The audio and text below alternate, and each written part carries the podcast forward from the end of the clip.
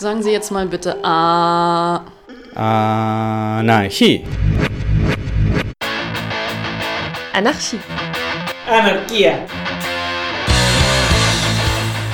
Ob geschichtlich oder brandaktuell, Mit Berichten und Interviews, mit Beiträgen und Collagen. beleuchtet das anarchistische Radio Berlin das Phänomen des Anarchismus.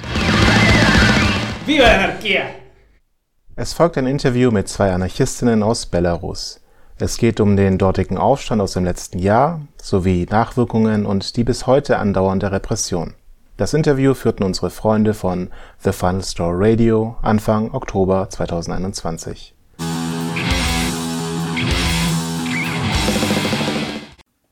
Würdet ihr euch bitte vorstellen mit Namen, Geschlechtspronomen, Orten, Zugehörigkeiten oder anderen Informationen, die für dieses Gespräch nützlich sein könnten? Vielleicht fange ich mal an. Ich bin Maria, sie ihr Pronomen und ich spreche hier im Namen des Anarchist Black Cross Belarus. Ich kann im Moment meinen Standort nicht preisgeben, außer dass ich zurzeit außerhalb des Landes bin. But uh, at the moment, I'm outside of the country. And my name is Und mein Name ist Vassili. Ich bin ein Aktivist aus Belarus, der im Moment auch nicht vor Ort ist. Ich nutze Er-Pronomen und bin in einigen anarchistischen Organisationen aus Belarus involviert. Maria, kannst du uns ein wenig über das Anarchist Black Cross Belarus, die Arbeit, die er macht und dessen Geschichte erzählen? some of your history? Right. The like Anarchist Black Cross Belarus started, I think, around 2009. Klar, das Anarchist Black Cross Belarus fing ursprünglich, glaube ich, 2009 in Minsk, der Hauptstadt, an. Zuerst war es eher ein informelles Netzwerk von Leuten, die nicht wirklich etwas anderes getan haben, als Geld zu sammeln.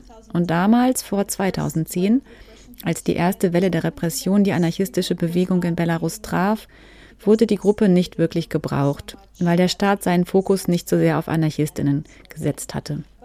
Aber nach 2010 wurde das ABC als Gruppe neu gegründet. Und es besteht seither als Kollektiv.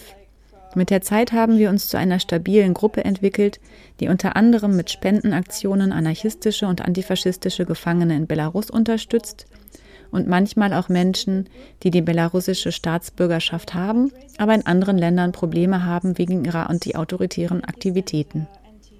Wir versuchen auch, die Unterstützung zu erweitern, nicht nur materiell, nicht nur finanziell, sondern auch psychologisch. Nicht, dass wir das selbst anbieten, aber wir sind dafür offen, dafür zu bezahlen oder nach Fachleuten zu suchen oder nach Selbsthilfegruppen und so weiter. Denn wir sehen das Trauma, das Aktivistinnen erleben, als eine Folge von Repression an, mit der umgegangen werden muss. Vor allem auch, nachdem Leute aus den Knästen entlassen werden. Ja, also versuchen wir auch daran zu arbeiten. Und wir sind auch sehr interessiert, und ich glaube, wir wären recht erfolgreich dabei, an der Schaffung einer neuen, sagen wir, Sicherheitskultur in der Bewegung, indem wir versucht haben, dafür zu werben, nicht mit den Bullen zu reden. Und wir haben viele Schulungen und Seminare gegeben und Broschüren darüber erstellt, was einen erwartet, wenn man erwischt wird. Wie man sich am besten verhält, wie die Polizei psychologischen Druck einsetzt, welche Methoden sie anwendet, um dich zum Reden zu bringen. Das ist also, was wir machen. Und ich glaube, das letzte Jahr war eine Katastrophe für das Kollektiv. Denn vorher hatten wir es mit, sagen wir, drei bis sechs Gefangenen pro Jahr zu tun. Und vielleicht waren es im Laufe der Jahre auch immer dieselben Leute, die nur für längere Zeit im Gefängnis waren. Aber dieses Jahr, momentan sind es schon 26 Leute, die entweder hinter Gittern sind oder nach den Protesten bereits verurteilt wurden. Und viele Menschen mussten aus dem Land fliehen. Und das ist auch der Grund, warum unser Kongress uns in Migrationsfragen und bei der Ansiedlung von Geflüchteten helfen muss. Deshalb haben wir im Moment viel zu tun und wir brauchen auch viel Unterstützung von außerhalb des Landes. So um, yeah, this is why at the moment we like have to like we we have a lot of work and we also need a lot of uh, support uh, from the outside of the country as well. It feels like we can also go back and touch on this in later Ich habe das Gefühl, dass wir darauf auch in späteren Fragen zurückkommen können. Aber da wir gerade über das ABC Belarus sprechen, was sind Möglichkeiten, wie die Leute etwas über eure Arbeit und internationale Organisationen oder Impulse erfahren können, an denen ihr teilnehmt, wie die Woche der Solidarität oder den Anarchist Defense Fund? Defense Fund, like that sort of stuff. Right. I mean, ABC Belarus is like part of this. Uh Okay, ich meine, ABC Belarus ist Teil dieses wahrscheinlich schrumpfenden Netzwerks von ABC-Gruppen hier in Europa. Wir haben auch einige Verbindungen zu ABC-Gruppen in den USA, aber nicht so viele. Im Allgemeinen versuchen wir, uns an allen Bemühungen um Solidarität hier auf diesem Kontinent zu beteiligen. Informationen über die Gruppe und auch über den Einsatz für belarussische Gefangene oder die allgemeine Unterdrückung im Land können auf unserer Website abc-belarus.org gefunden werden. Und wir versuchen jetzt monatliche Updates über die Repression im Land auf Englisch zu veröffentlichen. Es geht also nicht nur um Spenden, sondern auch darum, dass man die Berichte von dort weiterleitet und neu postet, wenn man irgendwo eine englischsprachige Website hat. Ja, das ist es im Grunde.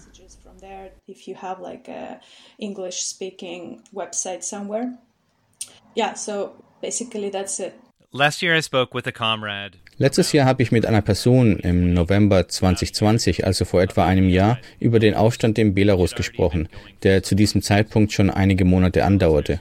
Könnte eine von euch, den ZuhörerInnen, die davon irgendwie nichts mitbekommen haben, einen kurzen Überblick über den Aufstand geben, zumindest bis zu diesem Zeitpunkt und uns auf den neuesten Stand bringen, damit wir von dort aus weitermachen können? Ähm. Also, falls ihr nicht mitbekommen habt, was 2020 in Belarus passiert ist. Im August nach der Wahl des Präsidenten fand so ziemlich der größte Aufstand in der modernen Geschichte des Landes statt. Zuerst gingen Dutzende von Tausenden von Menschen auf die Straße und danach protestierten Hunderte von Tausenden von Menschen gegen die Diktatur von Alexander Lukaschenko. Das zog sich über mehrere Monate hin einer der Hauptgründe dafür, dass das Ganze überhaupt möglich war, war die Corona-Pandemie, aber auch die Unzufriedenheit mit wirtschaftlichen Problemen des Landes. Und die Proteste hatten verschiedene Dynamiken. In den ersten Tagen waren die Proteste sehr intensiv und es kam zu zahlreichen Zusammenstößen mit der Polizei und zu zahlreichen Repressionen, bei denen mindestens mehrere Menschen von der Polizei getötet wurden. Später wandelte sich die Bewegung in eine Form von friedlichen Demonstrationen, die jeden Sonntag stattfanden aber nie das Ausmaß erreichten, dass die Macht der Regierung zerstört und schließlich Lukaschenkos Herrschaft im Land enden würde.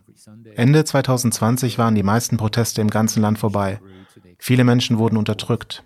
Ich glaube, in diesen vier Monaten von August bis Dezember wurden über 30.000 Menschen strafrechtlich verfolgt. 30.000 Menschen bei 9,5 Millionen EinwohnerInnen in Belarus, das ist eine sehr große Zahl. Das bedeutet, dass jede eine Person kannte, die irgendwann von Repression betroffen war. Darüber hinaus wurden über 1000 Menschen festgenommen und zur Strafverfolgung Gewahrsam genommen. 30.000 Menschen wurden durch Verwaltungsverfahren verfolgt, was einem kleineren Verstoß gegen die öffentliche Ordnung gleichkam, welcher mit 15 Tagen Gefängnis oder einer Geldstrafe geahndet werden kann. Und mehr als 1000 Menschen wurden verhaftet und warten nun auf ein Gerichtsverfahren wegen strafbarer Handlungen, die, ich weiß nicht, ein bis 25 Jahre Gefängnis bedeuten können. Die Proteste wurden also niedergeschlagen. Und irgendwann dachten wir, dass die belarussische Regierung vielleicht in den nächsten Monaten durchdrehen und sich dann beruhigen würde. So wie es in der Vergangenheit immer der Fall war, wenn es einen Protest gab. Dann gab es einige Repressionen, aber dann hört die Regierung wieder auf. Jetzt wertet die Polizei immer noch die Videos und Fotos aus, die sie während der Proteste gemacht hat. Und noch immer werden die Demonstrantinnen verhaftet und mit schwerwiegenderen Anklagen belegt als noch im Herbst 2020. Abgesehen davon gibt es eine große Migrationswelle, die mit den Massenrepressionen begann. Je nach Land sind Dutzende von Tausende von Menschen aufgebrochen, vor allem in Richtung Ukraine und Polen, welche die nächstgelegenen Länder sind und von denen ein Teil in diesen Wahnsinn hineingezogen wurden. Und die anderen sind im Grunde in die ganze Welt gegangen. Aber die Diaspora konzentriert sich im Moment in der Ukraine und in Polen und versucht sich dort politisch zu organisieren, um die Politik der belarussischen Regierung in der Region zu untergraben. Okay, nun zum jetzigen Zeitpunkt ist der größte Teil der politischen Organisation zerschlagen. Alle politischen Organisationen wurden vernichtet. Die meisten Medien, die nicht mit der Regierung verbunden sind, sind verboten oder haben ihre Lizenz entzogen bekommen und die Journalistinnen haben das Land wegen der drohenden Strafverfolgung massiv verlassen. Auch die Menschenrechtsorganisationen verlassen massenhaft das Land. Und es gibt eine Reihe von Menschenrechtsverteidigerinnen, vor allem aus dem politischen Bereich, die im Gefängnis sitzen. Auch die meisten Nichtregierungsorganisationen, die nicht mit der belarussischen Regierung verbunden sind, wurden geschlossen. Und die Menschen, die für diese Organisation arbeiten, verlassen das Land. Auch unter Androhung von Strafverfolgung. Ja, es sieht also alles ziemlich düster aus. Abgesehen davon ist es auch erwähnenswert, dass Lukaschenko vor den Wahlen im Jahr 2020 den westlichen Ländern, der Europäischen Union, aber auch den USA recht nahe stand und von diesen Ländern finanziert wurde. Aber als die Proteste eskalierten und er immer mehr politische Fehler machte, wurde die Europäische Union gewissermaßen in die Enge getrieben und musste auf seinen Schwachsinn reagieren. Und jetzt steht das Regime unter Sanktionen der Europäischen Union und der USA. Und das hat Lukaschenko gezwungen, nach anderen Verbündeten zu suchen. Jetzt ist sein wichtigster Verbündeter Putin. Dem ist es ziemlich egal, wenn auf den Straßen Blut fließt, solange man ihm gegenüber loyal ist.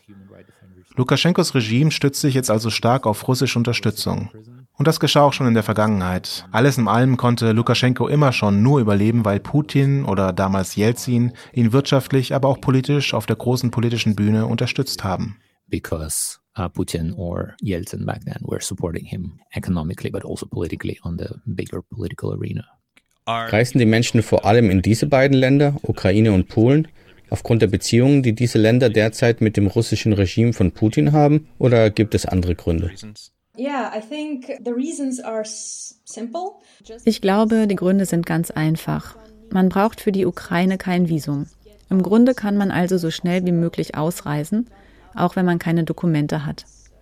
Und man kann dort bis zu 90 Tage bleiben, ohne einen Grund anzugeben. Das haben die Leute getan. Und in der Ukraine sprechen die Leute auch Russisch. Da spielt dann eine Art Post-UdSSR-Mentalität oder Kultur, die die Menschen teilen, eine Rolle. Für diejenigen, die nicht wirklich Englisch oder andere Sprachen sprechen, ist es der beste Weg wegzukommen, ohne den Kontext völlig zu verändern. Außerdem fühlen sich die Menschen sicherer als zum Beispiel in Russland, weil die russischen und weißrussischen Behörden und Polizei eine einheitliche Datenbank von Leuten haben, die, sagen wir, Dissidenten sind, und sie können einen tatsächlich verhaften. In Moskau und St. Petersburg wurde dies bereits in großem Umfang praktiziert. Und auf den Straßen gibt es ein Überwachungssystem mit Gesichtserkennung. Die Menschen fühlen sich also in Russland nicht sicher. Deshalb fliehen sie in andere Länder.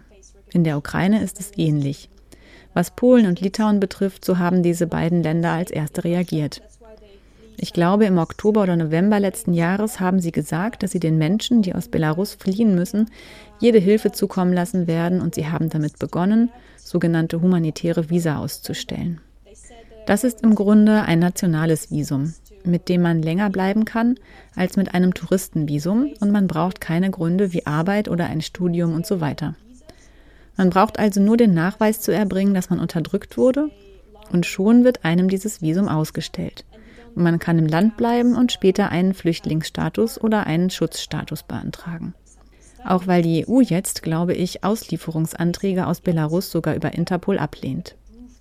Im Grunde genommen fühlen sich die Menschen dort also sicherer, wenn es darum geht, nicht ausgeliefert zu werden. Es ist für die Menschen schlichtweg die einfachste Möglichkeit. I think these are the easiest options for people to go to. I would like to point as well that Ich möchte darauf hinweisen, dass Polen und Litauen zwar die humanitären Visa ausgeben und offen belarussische Flüchtlinge aufnehmen, die anderen EU-Länder aber nicht so offen sind, obwohl sie die Verletzung der Menschenrechte verurteilen. Es ist sehr viel komplizierter, in andere Länder der Europäischen Union zu gehen, zum Beispiel nach Deutschland, Frankreich, Spanien oder wohin auch immer man gehen möchte. Das ist ziemlich kompliziert. Für die Menschen, die Belarus verlassen und einen sicheren Ort suchen, sind Polen und Litauen die einfachsten Optionen innerhalb der Europäischen Union.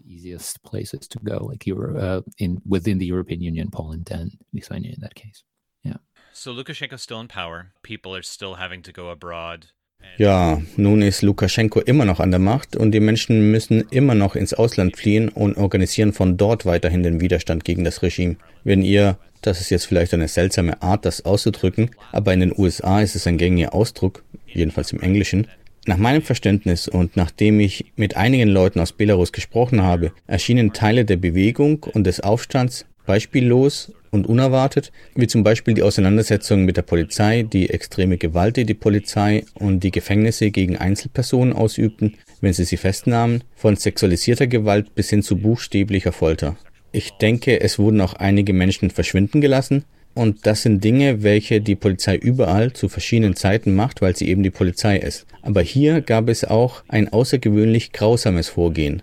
Der offensichtliche Versuch, so viele Menschen wie möglich mit Covid-19 zu infizieren, indem man sie mitten in einer Pandemie in Zellen gepfercht hat. Und es hat auch den Anschein, dass Teile der belarussischen Gesellschaft von einer Art Duldung des Regimes sich wegbewegt haben zu einer also es gab Fälle, in denen Polizistinnen ihren Dienst quittierten und Menschen die Wohnorte von Polizistinnen ansteuerten, um sie unter Druck zu setzen. Arbeiterinnen drohten mit Streiks. Das waren alles gewaltige Momente. Und ich glaube, der englische Begriff, auf den ich vorhin verwiesen habe, heißt Postmortem. Also welche Lehren zieht ihr aus all dem? Was hat funktioniert, was hat nicht funktioniert und warum konnte sich die Regierung an der Macht halten? Why the administration has continued to be able to stay in power. My idea is that actually this it went the way it was ich denke, dass die Dinge eigentlich so gelaufen sind, wie sie hätten laufen sollen, sozusagen. Ich meine natürlich all die Dinge, die du erwähnt hast, wie die neuen Ausdrucksformen der Solidarität und neue Arten des Protests. Es war tatsächlich etwas Neues, Massen von Menschen für den Protest zu gewinnen. Das war für uns alle neu und für die Menschen auch. Was ich meine, wenn ich sage, es ist so gelaufen, wie es musste, dann meine ich, dass der Staat nun mal die besten Taktiken kennt, um Proteste zu unterdrücken.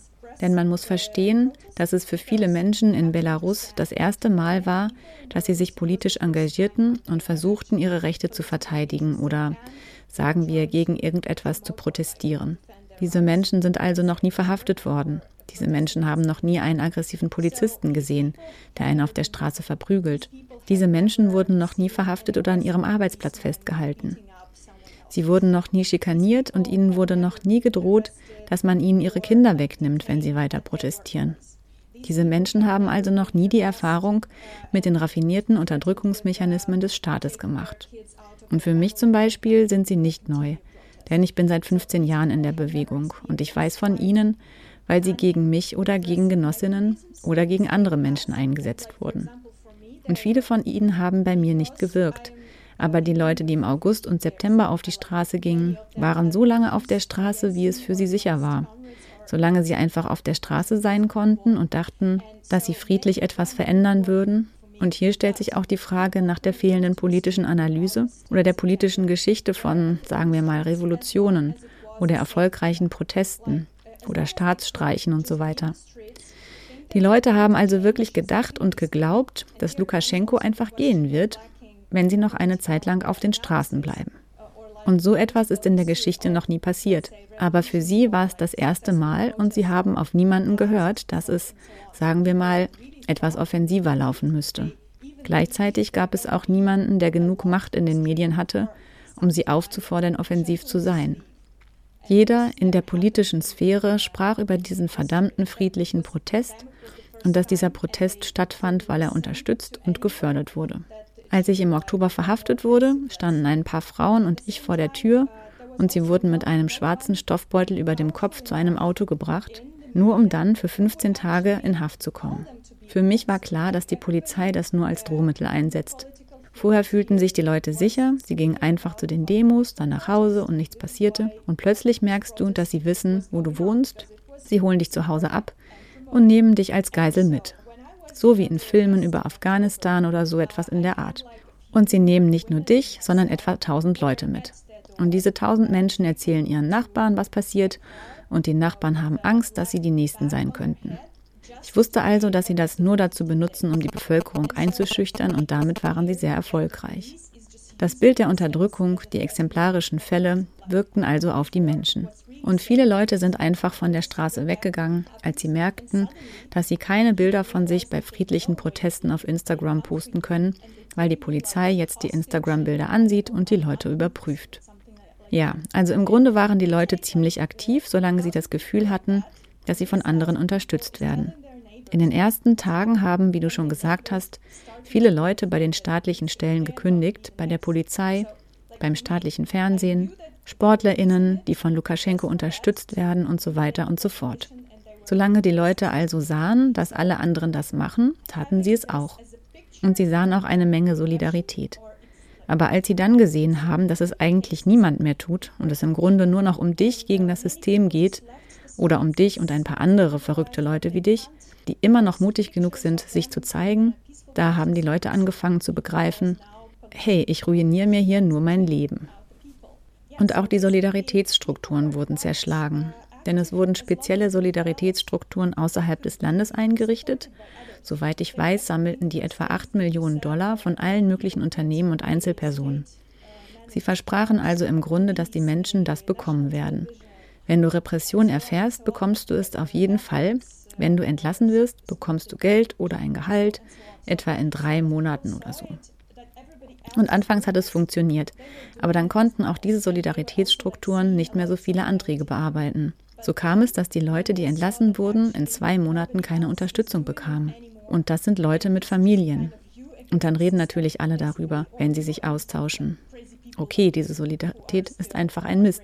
Ich habe um das Geld gebeten, aber sie prüfen es nur und ich warte schon seit Ewigkeiten. Ich werde verhaftet, ich bitte um die Anwaltskosten und sie prüfen es seit Ewigkeiten. Und meine Mutter braucht das Geld, um das Essenpaket heute ins Gefängnis zu bringen. Aber das Geld wird erst in einem halben Jahr da sein. Und je mehr Leute verhaftet und hinter Gitter gebracht wurden, desto mehr Geld brauchten sie. Außerdem wurde versucht, Geld in Bar innerhalb des Landes zu transferieren und es gab bestimmte Leute, die tonnenweise Bargeld abwickeln wollten, um Geldstrafen und Anwaltskosten zu bezahlen und so weiter. Und diese Leute wurden verfolgt. Sie sitzen jetzt im Gefängnis. Als also andere Leute, die das gleiche taten, erkannten, dass ich ins Gefängnis kommen kann, nur weil sie anderen helfen, hörten sie auch auf, das zu tun. Dann flieht man lieber aus dem Land. Es gab beispielhafte Fälle, die gezeigt haben, wie man sich mit dem, was man tut, das eigene Leben ruinieren kann.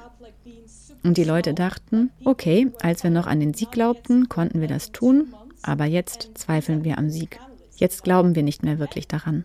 Ich denke also, dass es so funktioniert hat, die Moral der Leute wurde sozusagen zerstört.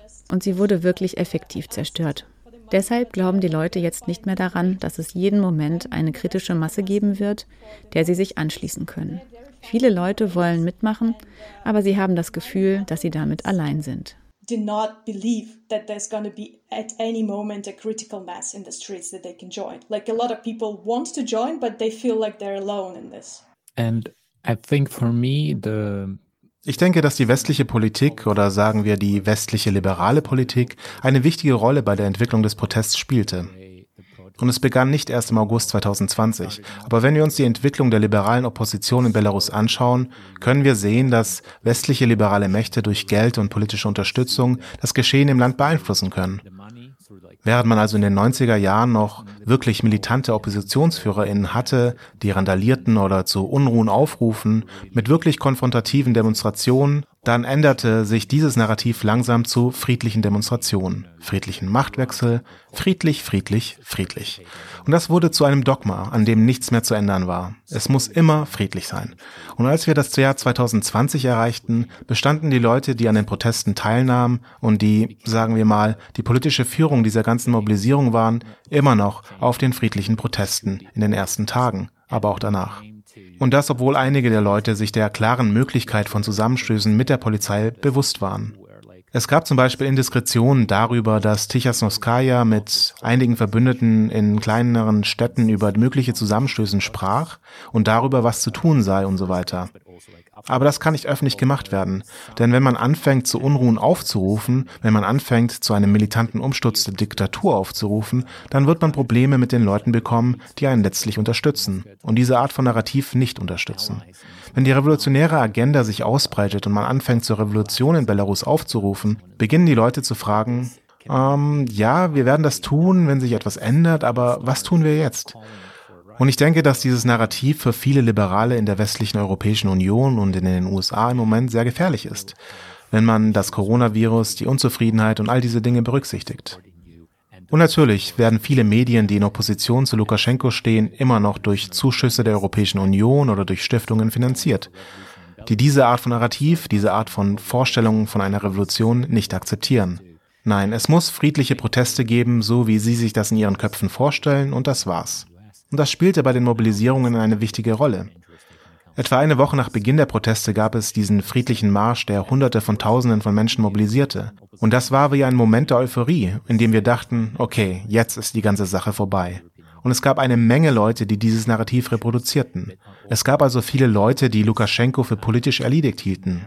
Und ich denke, in einem deutschen politischen Kontext wäre er auch weg gewesen. Sowas geht einfach nicht in einem demokratischen Land. Aber in einer Diktatur ist es kein Problem, ein paar Leute zu töten, zu verurteilen oder 6000 Leute zu verhaften. Lukaschenko hat also weitergemacht. Aber die Leute kamen auf die Idee, okay, friedlicher Protest, alles ist gut, wir gewinnen. Es sollte also nichts geändert werden. Wir machen einfach weiter mit diesen friedlichen Märschen. Das war also ein gewisser Moment der Blockade, als die größeren Menschenmassen anfingen, nur noch das zu tun, nur noch Sonntagsmärsche. Und die Leute, die die Mobilisierung durchführten, hatten das Problem, dass sie diesen großen Menschenmengen nicht sagen konnten, hey, lasst uns losgehen und die verdammte Polizeistation oder den Stadtrat stürmen oder solche Sachen. Das wurde wegen der Finanzierung gemacht. Wir hatten als organisierte Anarchistinnen und Weißrussen Gesprächen mit Medienaktivistinnen oder Bloggern, die sagten, wir brauchen Anarchistinnen, wir brauchen ein paar Radikale, die zu radikalen Aktionen aufrufen. Aber das kam bereits einen Monat zu spät. Und so fing es an, dass es Situationen gab, in denen anarchistische Aufrufe zu Aktionen von den größeren Medienkanälen reproduziert wurden. Aber da war es schon zu spät, weil die Repression so stark war, dass es keine gesellschaftlichen Kräfte mehr gab, die etwas bewirken konnten, abgesehen von diesen Sonntagsdemonstrationen. Ich denke also, dass es für Lukaschenkos Machterhalt sehr wichtig war, dass diese Liberalen nicht in der Lage waren, die Diktatur zu stürzen. Nicht nur konzeptionell, indem sie Alternativen aufzeigen und sagen, hey, das ist eine tolle Idee. Vielleicht reichen Jeans und Bananen nicht mehr aus. Sondern auch physisch, weil sie ihre liberalen Ideen für die Revolution nicht für revolutionäre Veränderungen einbringen konnten. Somit wurden diese Liberalen zu einem Schatten der liberalen Bewegung des 19. Jahrhunderts, die damals noch sagten, scheiße, ja, wir werden die Bevölkerung befreien und so weiter und so fort. Und ja, das sollte zeigen, dass das innerhalb des Landes passiert, aber auch außerhalb des Landes. Und ich denke, wie Maria schon sagte, dass die Leute keine Erfahrung mit Protesten hatten. Sie hatten keine Erfahrung mit all dieser Repression. Und sie haben auch viel nach Antworten von außen gesucht. Sie fragten, wer kann uns helfen, wer kann uns erklären, was mit uns passiert. Und die Erklärenden waren diese liberalen Blogger aus Russland oder aus anderen Ländern, die auch keine Ahnung hatten. Aber sie waren überzeugend. So dass alle sagten, oh ja, die Person weiß, wovon sie spricht. Some other countries that also didn't have any fucking clue, but they would be so convincing that everybody will be like, oh yeah, that person knows what he's talking about or she's talking about and so on. Ja. Kann ich etwas hinzufügen? Totally. Um, I think also like another part ich bin nicht sicher, wie ich es sagen soll, aber ich werde es einfach versuchen. Ich denke, ein Problem oder ein Hindernis auf dem Weg zu dieser Art von radikalerer Revolution bestand auch darin, dass die Leute radikale Methoden nicht kannten, dass sie nicht wussten, wie man sie umsetzt. Und es war das erste Mal, dass die Leute Rauchgranaten oder Tränengas um sich herum explodieren sahen. Und im Grunde genommen haben die größten Blogger oder Telegram-Kanäle mit einer riesigen Leserschaft die ganze Zeit damit geworben, die Hände zu ballen. Jedes Mal, wenn ihr die Polizei seht, solltet ihr die Hände ballen, denn die Polizei wird eure Genossinnen mitnehmen und ihr solltet euch nicht mit ihnen festnehmen lassen. Und so wurden die Leute darauf trainiert, in einer Reihe zu stehen und die Hände zu ballen. Und was ich in den ersten Tagen der Proteste nach den Wahlen sah, war, dass die Leute einfach die Hände ballten, wenn die Polizei versuchte, sie mit Tränengas zu betäuben oder auf sie zu schießen oder so. Die Leute haben nicht verstanden, dass jetzt andere Methoden nötig sind und dass man sich nicht gegen eine Verhaftung schützen kann. Es ist eher wie ein Straßenkampf in gewisser Weise. Mit dieser Art von Stadtguerilla waren die Leute nicht vertraut. Und ich denke, dass diejenigen, die damit vertraut waren, eine Minderheit waren. Nämlich Leute, die entweder an Demonstrationen in Europa teilgenommen haben, wie zum Beispiel Fußballhooligans oder Anarchistinnen, und vielleicht Leute, die das vorher nur in den Medien gesehen haben. Sie wussten also in etwa, wie das aussehen sollte, aber nicht wirklich, was genau sie damit erreichen müssen. Zum Beispiel, wie die Strategie in Bezug auf die Polizei aussehen sollte. Und ich denke, das ist eine Sache. Die Leute haben das nicht wirklich verstanden. Sie wollten einen Ort einnehmen, aber warum? Sie waren sich nicht im Klaren darüber, ob sie Polizei wegschieben wollten oder ob sie der Polizei gegenüber beleidigend sein wollten. Sie wollten einfach nur an einem Ort sein und das war's. Und das führt nicht wirklich zu Veränderungen. Die Stadt ist für eine gewisse Zeit lahmgelegt, aber es führt nicht wirklich zu einem Staatsstreich. Andererseits haben, wie du erwähnt hast, die Blogger die Leute dazu aufgerufen, die Häuser von Polizistinnen zu stürmen und ihre Autos zu zerstören. Und das ist es, was die Leute getan haben. Sie gingen unvermummt dorthin, ohne Rücksicht auf die Überwachungskameras, ohne Rücksicht darauf, dass dort bereits andere Polizistinnen auf sie warteten, weil sie mit Angriffen rechneten. Die Leute haben also wirklich dumme Dinge getan, ohne über Sicherheitskultur im Zusammenhang mit radikalen oder direkten Aktionen nachzudenken. Sie hätten es wissen müssen. Aber die Blogger kümmerten sich nicht darum. Sie riefen die Leute einfach auf, etwas wirklich Dummes zu tun. Naja, vielleicht etwas irgendwo Kluges zu tun, aber man muss bei direkten Aktionen in allen Aspekten klug vorgehen. Und die Leute haben es einfach getan, weil sie sehr emotional waren. Und dann wurden sie ins Gefängnis gesteckt. Da haben sie gemerkt, dass es eigentlich keine Solidarität gibt, weil alle Menschenrechtsorganisationen nur die friedlichen Demonstrationen unterstützen und die politischen Gefangenen nicht anerkennen, zumindest diejenigen nicht, die Autos von Polizistinnen oder Polizisten selbst angreifen. Das war also ein echter Widerspruch. Denn auf der einen Seite bekommen die Leute viele Informationen darüber, dass sie offensiver sein sollten, aber es wurde ihnen nicht erklärt, wie genau. Und sie erhielten danach keine Unterstützung. Ich glaube, das war auch der größte Fehler, den viele Menschen gemacht haben, als die von Vasili erwähnte Änderung des Narrativs eintrat, diesem friedlichen Narrativ. Viele radikale Gruppen verließen die Straßen, weil es keinen Platz mehr für sie gab. Diese Gruppen wussten, dass sie in ihren Vierteln bleiben mussten, zusammen mit Leuten, die sie kennen, anstatt sich auf einem Sonntagsmarsch oder ähnlichem zu zeigen. Also war dieses Publikum irgendwie verloren oder es wartete auf eine Aktion, einen guten Moment, um sich anzuschließen. Und ein weiteres Problem war, dass es zur gleichen Zeit eine Spaltung zwischen radikalen und friedlichen Menschen gab. Und die Radikalen oder Leute, die sie einfach nur benutzen wollten, begannen, sich online in offenen Chats zu organisieren. Sie gründeten Chats und schrieben, ich will Polizeiautos auf der Straße zertrümmern oder was auch immer. Sie diskutierten einfach online darüber, ohne ihre Konten wirklich zu schützen. Es war wirklich einfach, die Leute hinter diesen Accounts zu identifizieren. Und das war es, was die Polizei tat. Sie identifizierten also eine Reihe von Teilnehmerinnen an diesen Chats und bestrafte sie einfach. Oder sie versuchten, sie zu Aktionen anzustiften und nahmen sie dann fest. Im Grunde genommen haben also Leute, die radikal sein wollten, wirklich dumme Sachen gemacht. Und natürlich versuchten Anarchistinnen, dieses Narrativ zu ändern, versuchten zu erklären, dass man eine direkte Aktion nur mit einer Person machen sollte, die man wirklich kennt. Nicht nur mit dem Nachbarn, den man zum ersten Mal gesehen hat, oder nicht mit Personen aus dem Internet. Aber die Anarchistinnen hatten nicht die nötige Reichweite. Sie konnten die Botschaft nicht weit genug verbreiten. Ich glaube, das war auch etwas, das die Leute gesehen haben. Okay, ich bin friedlich, aber vielleicht würde ich gerne mehr machen oder eine andere Taktik anwenden, aber ich weiß nicht wie. Ich weiß nicht mit wem, weil diese Verbindungen nicht aufgebaut sind. Ich kenne einige Nachbarinnen, die protestieren, aber ich bin mir nicht sicher, ob sie dazu bereit wären. Und ich sehe, was mit Leuten passiert, die es versuchen. Entweder werden sie von den Bullen geschnappt oder ich weiß nicht. Aber gleichzeitig bin ich, wie gesagt, zwiegespalten weil ich nicht glaube, dass Revolutionen vorbereitet werden sollten und dass 100.000 Leute wirklich gut in Sicherheitskultur und direkten Aktionen sein müssen. Denn normalerweise finden erfolgreiche Proteste überall dort statt, wo die Menschen emotional und wütend genug sind, um einfach loszugehen und alles zu zerschlagen. Und natürlich wussten die Leute im arabischen Frühling auch nicht, wie sie es anstellen sollten. Aber irgendwie hat es in einigen Fällen funktioniert. Was ich damit sagen will, ist, dass das ein echtes Hindernis war. Aber ich bin mir nicht sicher, ob man das einfach so lernen kann und es dann erfolgreich sein wird. Nein. Uh, it's, it's, it's a matter of just learning and then it's going to be successful. No. It's fair to note that, that the man muss dazu sagen, dass der belarussische Staat 25 bis 30 Jahre Zeit hatte, um herauszufinden, naja, er ist nicht aus dem Nichts aufgetaucht, sondern hatte Jahrzehnte Zeit, um herauszufinden, wie man Aufstände unterdrückt. Und wie er schon gesagt hat, wenn die Leute plötzlich diese Informationen bekommen, diese Bilder davon, wie eine Revolution aussieht oder aussehen sollte, dann scheint es ziemlich schwer zu sein, die eigene Vorstellungskraft darüber hinaus zu erweitern. It seems pretty hard to, to expand your imagination past that. I, I think like what is also important in terms of imagination as well. Ich denke, dass es dabei auch wichtig ist zu verstehen, dass das Internet nicht mehr das ist, was es mal war.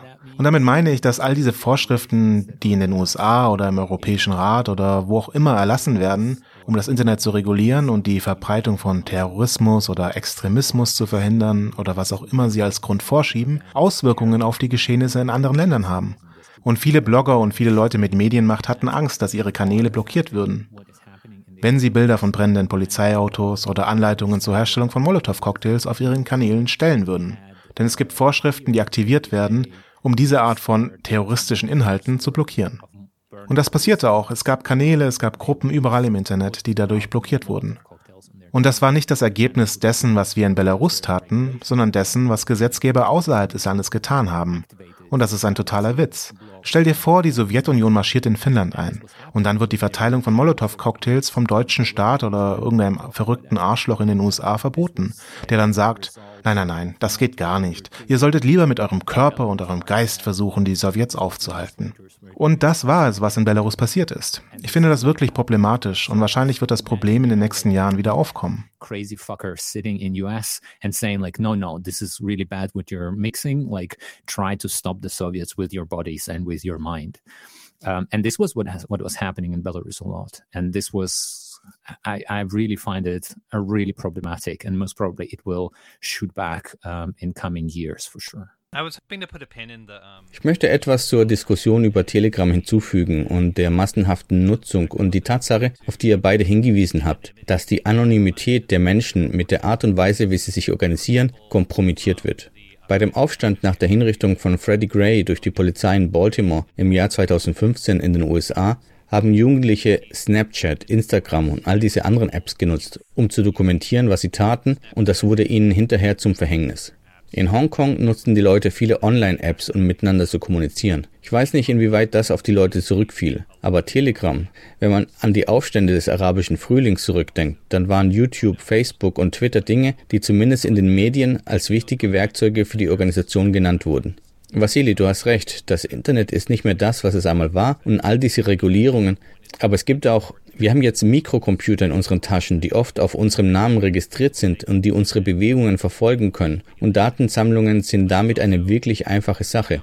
Könnt ihr darüber sprechen, welche Lehren aus dieser Telegram-Nutzung gezogen werden können, insbesondere als Plattform, die so weit verbreitet war, und über die Anstrengungen, die die Menschen unternommen haben, nachdem sie die Gefahr erkannt hatten, dass diese Plattform insbesondere für die Organisation potenziell illegaler Aktivitäten genutzt wurde?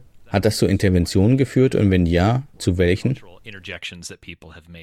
I, think the whole thing is a huge topic with the Telegram, right? Diese ganze Sache mit Telegram ist ein großes Thema. Wir könnten mit der Person anfangen, die Telegram gegründet hat, Durov. Er ist ein russischer Geschäftsmann, der in die USA gegangen war und davor VK.com gegründet hat, was eine Alternative zu Facebook für Osteuropa war. Und er verkaufte seine App als die Sicherheitslösung für alle Aktivistinnen. Das wurde großartig vermarktet und er war dabei wirklich aggressiv. Er hat dafür geworben und zu den wichtigsten Adressaten gehört Osteuropa, wo er sagt, oh, ich bin so toll, ich werde jede Zusammenarbeit mit Russland und mit Belarus beenden. Ich stehe wirklich mit den Menschen zusammen, die für die Freiheit kämpfen. Und ich glaube, die Leute haben ihm das abgekauft. Und je weiter man geht, desto mehr wurde dieses Narrativ erfolgreich verkauft. Dabei ist die Tatsache vergessen, dass VK lange Zeit auch unter Durov mit der russischen Regierung bei der Unterdrückung der Anti-Putin-Bewegung in Russland zusammengearbeitet hat. Durov ist also kein Freiheitsevangelist, der mit Telegram jedem eine Stimme gibt, egal wer er ist. Es ist einfach nur eine kommerzielle Anwendung, die demjenigen, der sie entwickelt hat, viel Geld einbringt. Und Telegram ist mit der Telefonnummer verbunden, was eine wirklich schrecklich dumme Idee ist. Denn in einigen Ländern, ich glaube in den USA, kann man immer noch SIM-Karten kaufen, ohne sie auf den eigenen Pass registrieren zu müssen. In Belarus geht das nicht. In Russland auch nicht. Und das ist im Grunde so, als würde man eine Identifikationsnummer bekommen, die mit dem Reisepass, dem Personalausweis, dem Namen und allem, was damit zusammenhängt, verbunden ist. Das ist eine unglaublich schreckliche Sache. Denn man kann sich nicht einfach abmelden. Deine gesamte Kontaktliste ist damit verbunden. Dein ganzes soziales Netzwerk ist damit verbunden. Stell dir vor, na gut, Facebook macht das von Zeit zu Zeit, dass man einen Identifikationsnachweis geben muss, bla bla bla. Aber stell dir vor, du musst bei der Registrierung für Facebook deinen Pass und deine Handynummer angeben und den ganzen Scheiß. Dann wird das Telefon mit allen Geolokalisierungsdaten verbunden. Und das ist es, was mit Telegram passierte während der Proteste. Alle Telefone, mit denen sich die protestierenden Menschen registriert haben, waren mit ihren Ausweisen und Pässen verbunden. Natürlich, wenn man eine Turbo-Anarchistin ist, kann man einen Weg finden, ein Telegram-Konto zu registrieren, ohne seine SIM-Karte und Namen benutzen zu müssen. Aber die meisten Leute sind nun mal keine Turbo-Anarchistinnen. Die meisten Leute haben also ihre Pässe angegeben, nutzten Telegram und wurden dann verhaftet. Klar, einige Leute konnten das vermeiden und es gibt auch dieses und jenes, aber am Ende des Tages gibt es Dutzende von Möglichkeiten, die Informationen der Leute herauszufinden. Und das ist auch passiert. Die Leute wurden für den dümmsten Scheiß, der passieren kann, verurteilt. Da gibt es zum Beispiel jemanden, der über einen Polizisten etwas gepostet hatte und geschrieben hat, dieser verdammte Bastard ist ein Schweinehund. Eine Person, die ich kenne, hat das gemacht und er bekam dafür zwei Jahre Hausarrest oder irgend sowas in der Art. Und das hing mit der Tatsache zusammen, dass diese Person nicht anonym sein konnte, um zu schreiben, dass dieser Bulle ein verdammtes Schwein ist oder ein Schweinehund oder was auch immer ihm in seinen kreativen Kopf kam. Die Infrastruktur von Telegram spielte also eine wichtige Rolle bei der Unterdrückung der Bewegung indem es am Anfang eine Art Plattform bot. Aber auch langfristig spielt es eine wichtige Rolle für den Staat bei der Unterdrückung der Menschen. Ich denke, das ist wie ein vergifteter Apfel, auf den man sich stürzt und den man unbedingt essen will. Aber dann endet man mit, ich weiß nicht, Durchfall oder fünf Jahren im Gefängnis. Und wie wir gerade sehen können, hat Telegram in Russland das Wählen per App blockiert. In Russland stehen Wahlen an und Telegram blockierte den Bot für Smart Voting, den die Opposition in Russland zu organisieren versuchte. Im Grunde hat Telegram sich mit dem russischen Staat einverstanden erklärt, die Versuche der Opposition zu unterdrücken, ein System zu schaffen, das den Menschen die Möglichkeit gibt, anders zu wählen, als wie es Putin organisiert. Telegram ist bereits, sagen wir mal, offen dafür, den Repressionsapparat dabei zu unterstützen, die Bemühungen um den Sturz der Diktatur zu zerstören. Und das wird sich nicht ändern. Ich meine, es ist ein riesiges Problem, mit dem wir immer noch konfrontiert sind, und wir haben keinen blassen Schimmer, wie sich das in den nächsten Jahren entwickeln wird. Sicherlich werden die Leute in drei oder vier, fünf Jahren zu einer anderen App wechseln. Aber im Moment geht es immer noch weiter und es gibt immer noch Leute, die ständig verhaftet werden, weil ihre Telefone mal mit Telegram verbunden waren und Telegram ihre Telefonnummern der Polizei preisgibt. Und so ein Scheiß um, phones connected to their Telegram and Telegram exposing their phones to police and shit like that. Yeah. Okay, I'll just answer the primary question. Ich möchte noch die Hauptfrage beantworten, dazu, was die Leute gemacht haben. Denn Vasili hat nicht erwähnt, dass es nicht nur darum geht, Leute über ihre Telefone zu identifizieren, sondern auch darum, dass in die Konten eingebrochen wird, indem man SIM-Karten klont. Denn die Behörden haben das Recht, nun, sie haben dieses Recht nicht, aber sie können es. Im Grunde genommen klonen sie also die SIM-Karte, empfangen die SMS mit einem Code, legen sie auf ihren Computer und voilà, sie haben zum Beispiel einen Administrator des Chats gefunden oder einen Administrator eines anderen Protestkanals. Und das ist oft vorgekommen. Telegram bietet jetzt natürlich verschiedene Sicherheitsstufen an. Aber die Sache ist die, dass diese nicht automatisch eingeschaltet werden, wenn die Person sich zum ersten Mal einloggt. Dann ist erstmal alles offen. Man muss sich durch die kleinsten Details klicken, bis man einigermaßen geschützt ist. Zum Beispiel, wenn diese Zwei-Faktor-Identifikation eingeschaltet wird, was aber nicht einfach für die Leute ist. Wir müssen bedenken, dass viele ältere Menschen, also Leute über 40, 50 und so weiter, nicht so gut mit Apps umgehen können. Sie können nicht einfach hingehen und, ich weiß nicht, einen VPN verwalten oder sich auf eine Weise verbinden, die immer nur funktioniert, wenn Telegram eingeschaltet ist. Oder dass sie ihren Traffic verfolgen, ihre IPs überprüfen. Im Grunde genommen kann man also mit Telegram für ein gewisses Maß an Sicherheit sorgen, aber man muss wissen, wie und sich damit auskennen. Und die Leute waren nicht, hm, es ist viel für eine weißrussische Person, die zum ersten Mal auf Demos geht. Sie müssen erst etwas über die Sicherheitsvorkehrungen lernen. Sie müssen etwas über die Kameras und Gesichtserkennungssysteme lernen. Sie müssen wissen, wie man mit der Polizei spricht. Jetzt müssen Sie auch lernen, wie man Telegram benutzt. Alles, was wir in zehn Jahren politischer Organisierung lernen mussten, müssten wir jetzt in zwei Monaten oder sogar weniger lernen. Ich denke also, dass die Antwort auf deine Frage, was gemacht wurde, um Leute zu informieren, auch war, sie aufzurufen, die Kommunikation sicherer zu machen. Das kam auch von größeren Bloggern oder Admins von Telegram-Kanälen. Aber das Problem mit Telegram, das nicht gelöst wurde, ist, dass die Leute es immer noch benutzen. Ich denke, einer der Gründe, warum es so geblieben ist, ist die Kombination aus Messenger und Nachrichtenkanälen. Wenn man also die Nachrichten lesen will, kann man ganz einfach die Registerkarte wechseln und dann mit jemandem chatten. Und ich denke, dass alle anderen Optionen, wie zum Beispiel Signal oder was auch immer, die ein bisschen sicherer sein könnten, diese Möglichkeit nicht bieten. Man kann also nicht wirklich Nachrichten auf Signal lesen und Facebook ist in dieser Hinsicht überhaupt nicht geschützt. Ich glaube, es gab Aufrufe, etwas wie Briar oder andere Apps zu verwenden, die die Daten nicht nachverfolgen, aber sie sind ziemlich unbedeutend, sodass die Leute das nicht mitbekommen. Die Leute würden immer noch das benutzen, das einfach zu installieren ist und das ihre Freunde auch benutzen, weil jeder mit jedem kommuniziert, wo es einfach ist, einen Chat zu erstellen und so weiter. Wie ich schon sagte, stimme ich also zu, dass dieses Problem nicht gelöst ist. Ich denke, jetzt wissen einfach mehr Leute, wie sie ihre Einstellungen etwas sicherer machen können. Das war's. Aber die Leute kommunizieren trotzdem weiter über Telegram. Und ich glaube, eines der Dinge, die sie jetzt versuchen, ist es, mit Bots zu arbeiten. Sie geben vor, dass sie sichere Bots erstellen, die nichts protokollieren, aber wie können die Leute das überprüfen? Wenn ich mich nicht auskenne, kann ich dem nicht wirklich vertrauen. Wenn du keinen kennst, der IT-Spezialistin oder so ist, kannst du nicht wissen, auf was für Servern das läuft.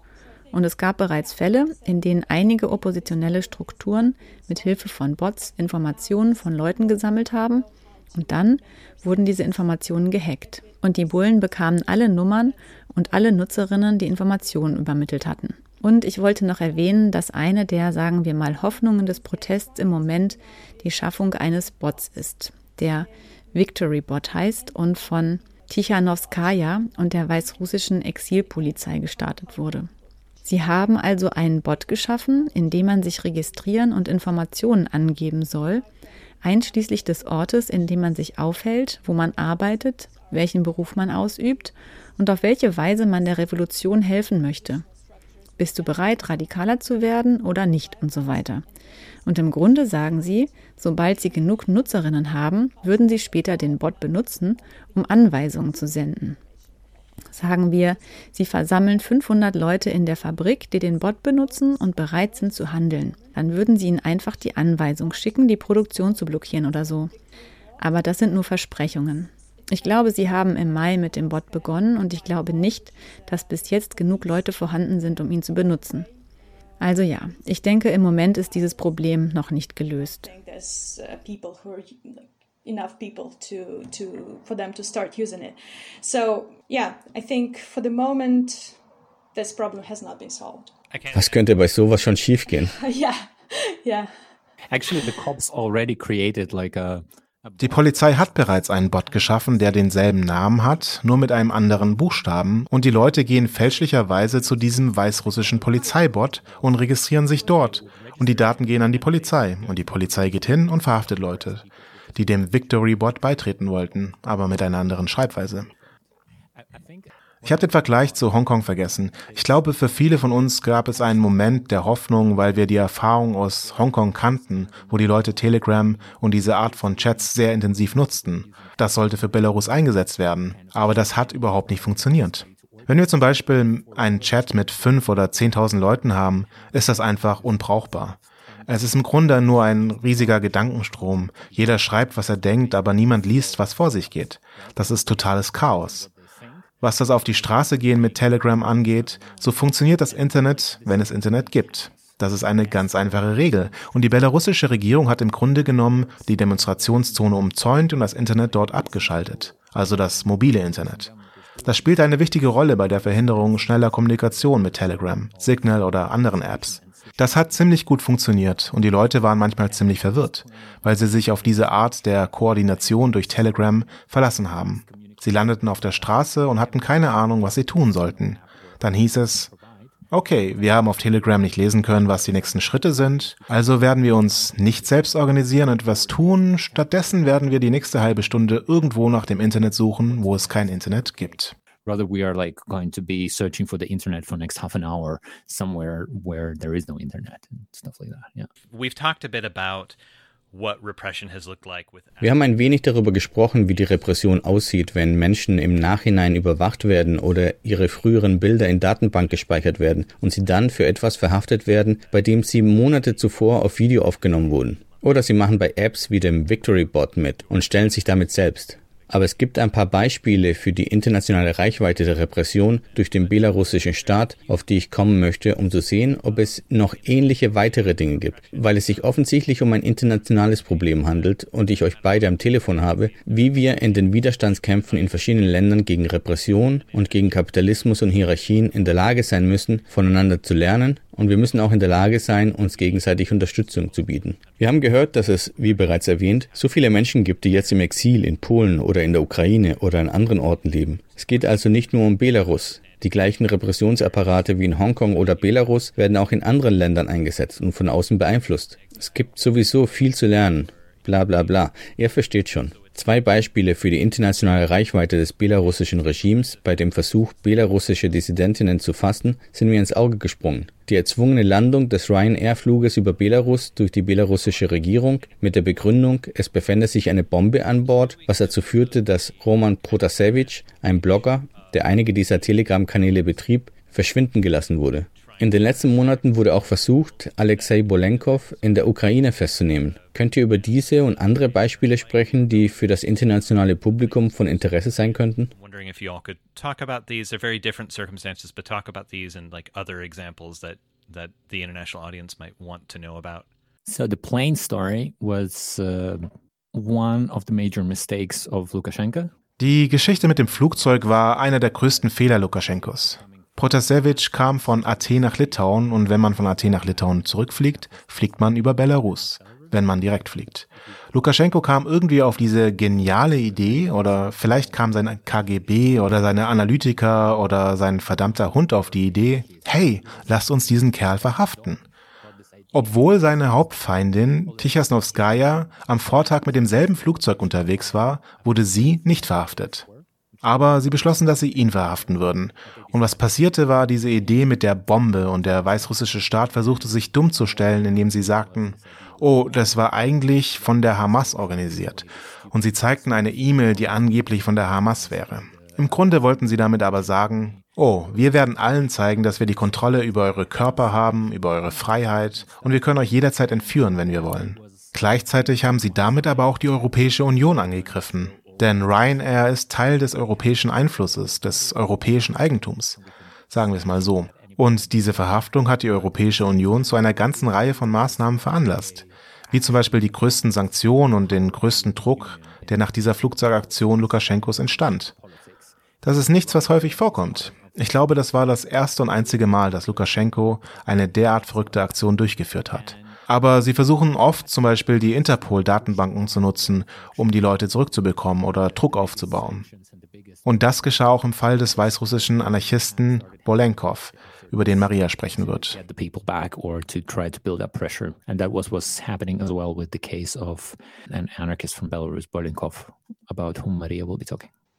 Mm, gut, aber willst du nicht über die Konsequenzen dieser erzwungenen Flugzeuglandung sprechen? Im Sinne dessen, was mit Protasevich passiert ist, meinst du? Nein, nein, ganz allgemein für das Land, politisch gesehen. Es war im Grunde der Beginn der ganzen Sanktionen, die verhängt wurden und auch das Verbot von Flügen aus europäischen Ländern und in europäische Länder. Im Moment kann man, glaube ich, nicht aus Belarus herausfliegen, außer nach Russland oder Kasachstan. Und alle Touristinnenflugzeuge müssen eine Kurve um Belarus machen, um überhaupt dorthin zu gelangen. Ich denke, wenn wir über Anarchistinnen sprechen, die vom Staat verfolgt werden, also in Belarus werden im Moment viele Anarchistinnen verhaftet, wegen irgendwelcher früherer Aktionen oder wegen früherer Zugehörigkeiten, sagen wir mal. Nur wenige Anarchistinnen wurden kurz nach den Protesten und im Zusammenhang mit den Protesten verhaftet. Und es gibt einen Fall von einer internationalen anarchistischen kriminellen Organisation.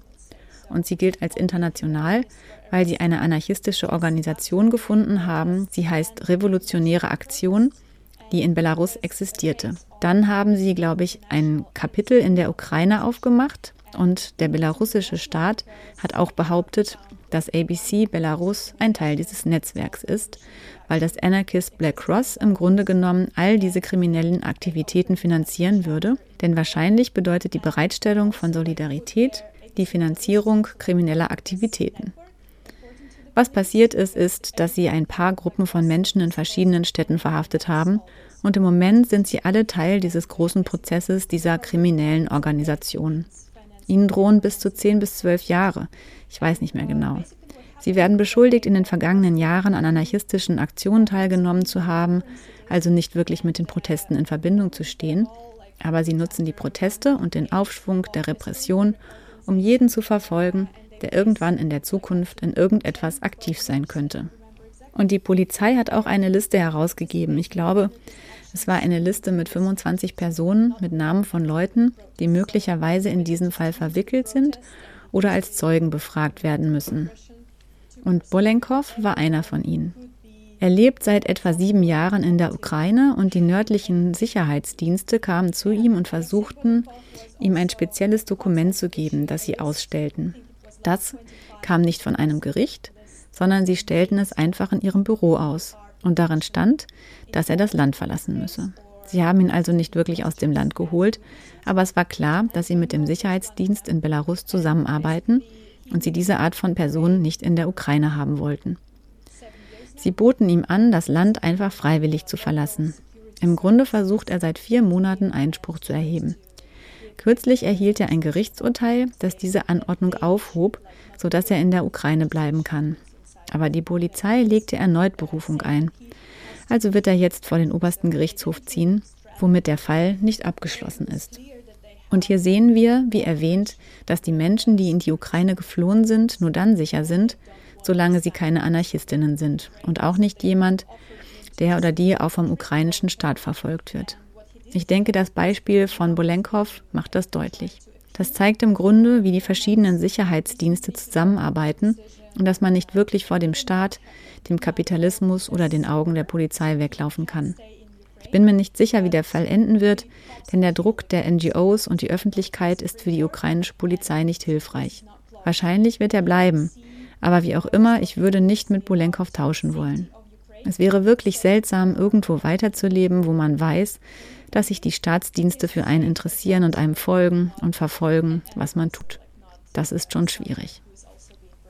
Zu den anderen Beispielen, die du erwähnt hast. Ich habe bereits ein paar Beispiele für die Verhaftungen von Menschen in Moskau und Russland erwähnt. Das sind also die Klauen des Regimes. Und einer der Antifaschisten aus einer regionalen Stadt wurde in Belarus wegen Massenunruhen verfolgt und ist nach Moskau geflohen. Jetzt sitzt er seit etwa einem halben Jahr im Gefängnis. Es wurde beschlossen, ihn auszuliefern. Aber sein Anwalt legte beim Europäischen Gerichtshof für Menschenrechte Berufung ein und das Gericht entschied, dass Russland das nicht tun kann, weil er in Lebensgefahr ist oder Gefahr für seine Gesundheit besteht. Im Moment ist er also noch in Moskau, aber wir wissen nicht, was passieren wird, denn Russland kann sich auch weigern und schert sich einen Dreck um diese europäischen Gerichtsentscheidungen. Also and uh, doesn't give a shit about this uh, European court decisions. Please correct me if I'm wrong about this. Bitte korrigiert mich, wenn ich falsch liege, aber ich glaube, ich erinnere mich daran, dass die belarussische Regierung im Juli letzten Jahres eine Reihe von langjährigen politischen Gefangenen freigelassen hatte. Um, when you said last year, July, I think you mixing it up uh, mm, with like 2015. Da du letztes Jahr im Juli gesagt hattest, glaube ich, dass du das mit 2015 verwechselst. Im Jahr 2010 wurden viele Menschen verhaftet, auch Anarchistinnen und Menschen, die gegen die Präsidentschaftswahlen 2010 protestiert hatten. Und damals wurde die letzte Gruppe davon 2015 begnadigt. Darunter Mikola Zjadok und Igor Olinevich, die Anarchisten sind und die jetzt wieder im Gefängnis sitzen. Sie wurden im November des vergangenen Jahres verhaftet. Lukaschenko versucht jetzt, zumindest was die Begnadigungstendenzen angeht, nochmal dasselbe zu tun. Obwohl es wirklich seltsam ist, denn er hat eine Person, die zuvor ein politischer Gefangener war und jetzt freigelassen wurde, wahrscheinlich aufgrund von Kooperation. Jetzt hat dieser eine Art Partei oder eine Bewegung für einen demokratischen Wandel oder so etwas gegründet und ihre Organisation verschickt Briefe an alle politischen Gefangenen und bittet sie, eine Petition für eine Begnadigung zu unterschreiben. Und einige Leute tun das auch. Ich glaube, das sind jetzt etwa 20 Personen, die seit März begnadigt wurden. Aber entweder bedeutet das, dass nicht so viele politische Gefangene tatsächlich diese Gnadengesuche unterschreiben, oder es bedeutet, dass nicht alle von ihnen begnadigt werden. Um auf die Gefangenen zurückzukommen, die das ABC unterstützt, gibt es im Moment, wie ich schon sagte, die Gruppe der internationalen kriminellen Organisation etwa neun Personen, glaube ich. Davon sind vier Personen, die sich Anarchopartisanen nennen. Das sind Leute, die in den Wäldern an der Grenze zwischen Belarus und der Ukraine verhaftet wurden und sie werden beschuldigt, Polizeiautos oder einige Staatsanwaltschaften oder Polizeistationen in der Region in den Provinzen in Brand gesetzt zu haben. Und Mikola Diadok entpuppte sich kürzlich als Blogger. Er hatte einen anarchistischen YouTube-Kanal oder sowas und es wurde beschlossen, dass er im Land bleiben soll und er wurde in einer angeblich sicheren Wohnung festgenommen. Sie haben ihn durch Überwachungskameras und ein Gesichtserkennungssystem gefunden. Und es gibt ein paar Gruppen ehemaliger Fußball-Hooligans der antifaschistischen Fußballvereine, die ebenfalls an den Massenunruhen beteiligt waren oder Polizisten angegriffen hatten und so weiter. Es gibt also noch mehr Einzelpersonen, die erst kürzlich verhaftet wurden, denn Ende Juli und im August griffen die Bullen tatsächlich jeden an, den sie auf einer Liste hatten oder jeden, der auch nur in Kontakt mit Anarchistinnen stand. Und einige der Leute wurden für 15 oder 30 Tage verhaftet, einige wurden sogar strafrechtlich angeklagt, weil sie einfach nur auf der Straße waren und an Demonstrationen teilnahmen. Da geht es nicht um Massenunruhen, es reicht schon ein Foto von einem, auf dem man auf der Fahrbahn steht, den Verkehr blockiert oder ähnliches. Das sind die Leute, die mir jetzt in den Sinn kommen. Aber wie gesagt, es sind etwas weniger als 30 Leute. Und nur um es zu erwähnen, es gibt bis zu 4000 Menschen, die laut Berichten der Staatsanwaltschaft bis zu diesem Tag wegen Massenunruhen verfolgt werden. Alle wegen Beleidigung des Staates, Beleidigung des Präsidenten, Beleidigung von Polizistinnen und etwas mehr als 1000 von ihnen sind hinter Gittern. Darunter befinden sich Anarchistinnen und Antifaschistinnen. Und wenn man bedenkt, dass die anarchistische Bewegung im Land nicht so groß ist, existiert die antifaschistische Bewegung im Moment nicht wirklich. Es gibt Teile von einigen Gruppen, Überbleibsel dieser Antifa-Hooligan-Szene, die nicht wirklich organisiert sind. Wir sprechen hier von maximal 300, 500 Leuten, die sich einfach an diesen Ideen orientieren. Und wenn von dieser Zahl 30 hinter Gittern sitzen und 1000 von den Millionen Weißrussen, die protestiert haben, bedeutet das, dass unser Teil der Bewegung ziemlich stark unterdrückt wurde, wenn wir von einem Prozentsatz sprechen. Our part of the movement got repressed quite a lot, like uh, if we speak about like percentage. Kannst du etwas über die bevorstehende Crowdfunding-Aktion für das ABC Belarus sagen? Wie viel Geld benötigt wird, wohin das Geld fließen soll und wie die Menschen sich an der Solidarität beteiligen können? Right. So basically ja, wie ich bereits sagte, versuchen wir in erster Linie den Menschen finanziell zu helfen, zum Beispiel mit Anwaltskosten und Care-Paketen für das Gefängnis aber auch mit der Bezahlung von Therapiesitzungen oder der Bereitstellung von Geld für Menschen, die zum Beispiel einen Monat im Gefängnis verbracht haben, nicht arbeiten konnten, aber trotzdem ihre Wohnung bezahlen müssen. Oder Menschen, die zugewandert sind und Unterstützung brauchen, zumindest in den ersten drei bis sechs Monaten. Und das sind sehr viele Menschen. Wir bekommen nicht wirklich viele Spenden in Belarus, weil es fast niemanden mehr gibt. Alle sind entweder im Gefängnis oder außerhalb des Landes. Außerdem ist es in Belarus nicht sicher, ein persönliches Konto zu haben, über das man sprechen kann. Die meisten unserer Spendenkanäle sind also elektronische Geldbörsen oder Bitcoin, PayPal oder europäische Banknoten. Das ist für Menschen in Belarus nicht wirklich nützlich, weil PayPal dort nicht funktioniert und ein europäisches Bankkonto eine Menge Gebühren erfordern würde. Die meisten unserer Spenden kommen also aus dem Ausland und jeder Fall kostet uns etwa 5000 Euro. Und das sind laufende Kosten. Die Leute werden fünf bis zehn Jahre im Gefängnis bleiben, wenn sich nichts ändert. Um diese Hilfe kontinuierlich leisten zu können, veranstalten wir einmal im Jahr eine große Crowdfunding-Kampagne, um Spenden zu sammeln. Es wäre also wirklich cool, wenn Leute das verbreiten könnten und ich glaube, der Link wird irgendwo in der Beschreibung dieses Interviews erscheinen. Es wäre wirklich toll, wenn ihr das weiter verbreiten könnt, denn das ist etwas, das wir jetzt wirklich brauchen. Yeah, so it would be really cool if you could spread the word uh, because this is something we really need now. Were there any other things? Gibt es noch etwas anderes, was ihr sagen wollt, bevor wir das Interview beenden? Um, maybe I just wanted to mention that it does sound like a failure. Ich will nur erwähnen, dass sich die ganze Geschichte wie ein Misserfolg anhört. Und ich denke, es ist auch in gewisser Weise ein Misserfolg, wenn wir nur daran denken, dass es das Ziel war, das Regime zu ändern. Als Teilnehmerin an all diesen Transformationsprozessen in der Gesellschaft, welche früher völlig unpolitisch und völlig uninteressant war und auch ein bisschen anti-anarchistisch, habe ich viele gute Dinge gesehen. Und ich denke, ich bin eigentlich froh, dass es nicht innerhalb eines Monats vorbei war, dass die Leute jetzt nicht einfach einen anderen Präsidenten haben und denken, dass es jetzt in Richtung Demokratie geht. Ich denke, es ist perfekt, dass die Menschen diesen Prozess durchlaufen mussten. Natürlich ist es schmerzhaft für sie und für viele von ihnen macht es vielleicht keinen Sinn. Aber im Großen und Ganzen habe ich das Gefühl, dass wir beim nächsten Mal, wenn so etwas passiert, und es wird irgendwann passieren, eine Menge Leute im Land haben, die Erfahrung haben, die Wut haben und die sich wahrscheinlich nicht so viele Illusionen über friedliche Proteste oder so machen.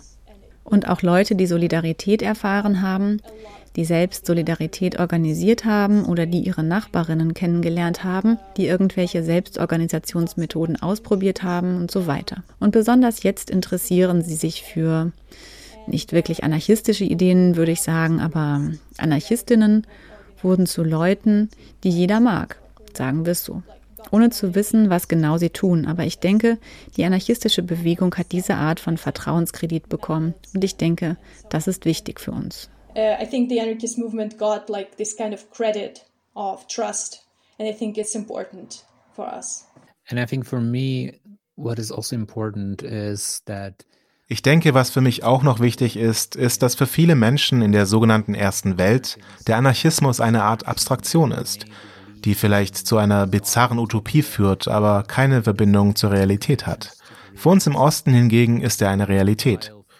Wir kämpfen nicht für eine Utopie auf einer Insel oder einem anderen Planeten, sondern wir versuchen die anarchistischen revolutionären Ideen in die Gesellschaft zu tragen. Und der Moment, den wir im Jahr 2020 hatten, war der Moment, in dem sich auch die Gesellschaft veränderte, unter anarchistischem Einfluss und unter anarchistischen Ideen der horizontalen Organisierung und Selbstorganisation in Nachbarschaftsversammlungen. Es ist also wirklich wichtig, sich daran zu erinnern, dass wir nicht für eine Sache stehen, die niemals passieren wird, sondern dass wir für eine revolutionäre Transformation der Gesellschaft stehen, die passieren wird, wenn wir daran glauben und wenn wir stark genug dafür kämpfen. Und Belarus kämpft noch immer. Und wir hoffen, dass wir, nun ja, das Scheißregime zerstören werden. Und wir werden nicht nur in einer schönen neuen Präsidialrepublik leben, sondern in einem Land, das dem Rest der Welt ein Beispiel dafür gibt, wie man frei sein kann und wie man sich organisieren kann, wie man den Autoritarismus zerschlagen kann.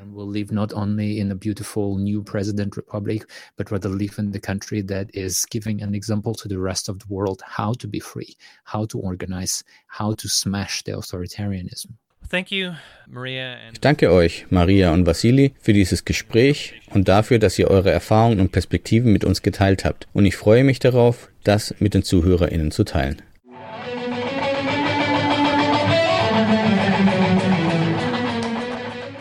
Links zum ABC Belarus und zu The Final Straw Radio findet ihr im Blog-Eintrag zu diesem Audio auf aradio-berlin.org.